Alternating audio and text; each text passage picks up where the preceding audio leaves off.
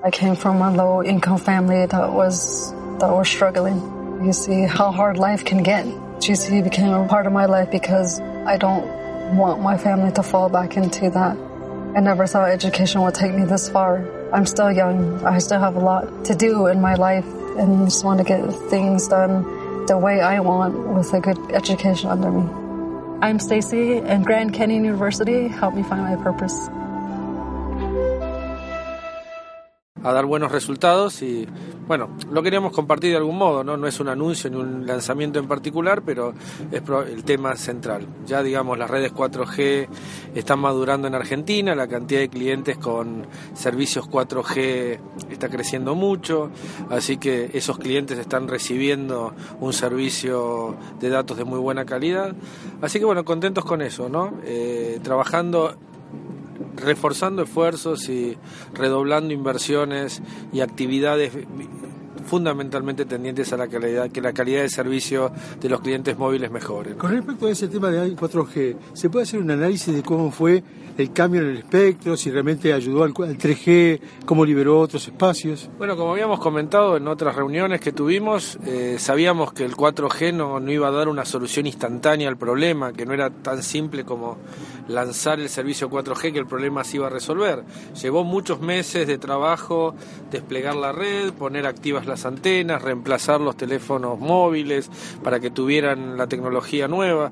Así que eh, fue suave, fue lento, ¿no? Fue gradual. Pero ahora ya sí estamos en una situación mejor, estamos también trabajando con el gobierno con un plan para acelerar el reemplazo de teléfonos 4G de, rangos bajos, que es denominado plan canje, que, que, muchos de ustedes ya escucharon mucho y conocen. Así que todo eso finalmente ayuda.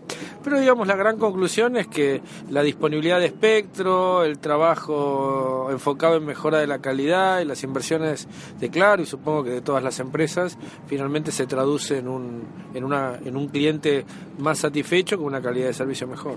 La, la empresa ha hecho inversiones eso es innegable. ¿El salto de consumidores a 4G ya lo tiene medido en el caso de Claro? ¿Cuántos han pasado? Eh, el salto es, eh, te diría, eh, bastante rápido. El mercado argentino vende unos 600.000 terminales por mes eh, teléfonos inteligentes por mes, 600, 700 mil son las estadísticas oficiales.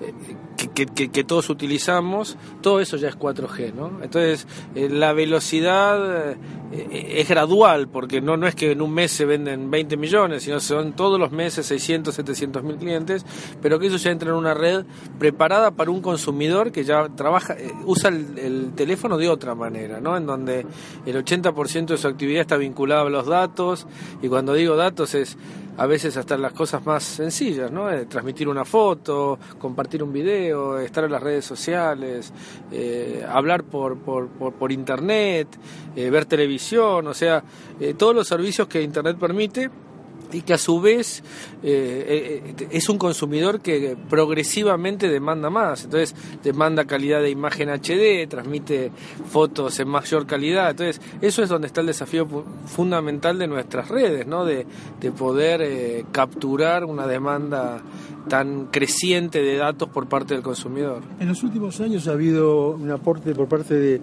Claro con respecto a la relación con las pymes. Eh, ¿Qué es lo que viene? ¿Cómo analizan el resultado de este tiempo de apuesta? ¿Qué, ¿Qué, otra cosa se puede hacer con las pequeñas y medianas empresas? Nosotros hicimos un cambio últimamente muy demandado por el segmento de empresas en general, que es que los planes de, servicio de Claro eh, tengan alcance fuera de la Argentina. ¿no?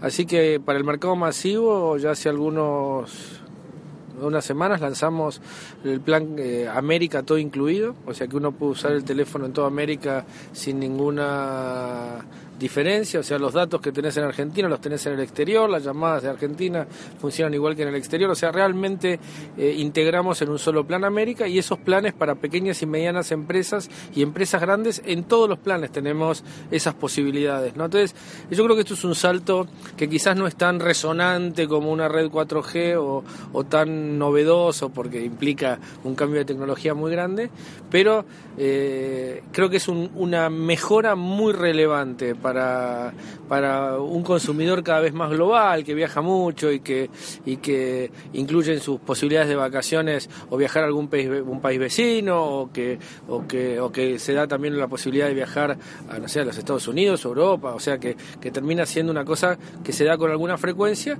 Gente quiere seguir comunicada, quiere seguir con su número, quiere seguir con sus datos, quiere seguir con sus posibilidades de comunicación, así que lo hemos incluido los planes Todo América, que, que son una novedad importante y que, y que vemos que a las empresas en particular les interesa mucho. Ante la paridad de competencia, eh, ¿qué otros servicios o qué otras innovaciones están planteando a presente o en el futuro para poder este, siempre marcar diferencia?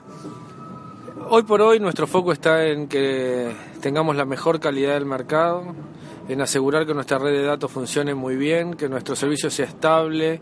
Eh, por supuesto, estamos abriendo nuestro espectro de servicios en empresas a servicios en la nube, que, que son cosas que crecientemente las empresas pequeñas y medianas ya miran con más interés, no tener servidores propios, sino trabajar en plataformas profesionales, eh, servicios de roaming eh, regionales, eh, la disponibilidad de toda la oferta de teléfonos del mercado, desde los teléfonos más económicos hasta los teléfonos más sofisticados. O sea, tener teléfonos realmente económicos dentro de nuestra oferta es una prioridad para nosotros, para darle acceso a nuestros clientes hasta los de más bajos niveles, acceso a la informática y a las comunicaciones.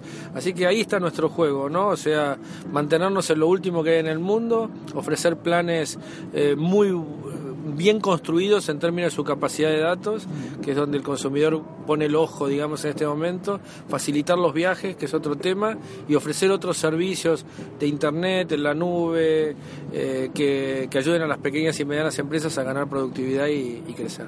Claro ha hecho esfuerzos para lanzar nuevos servicios, el, servicio de Claro Música, están las opciones de video.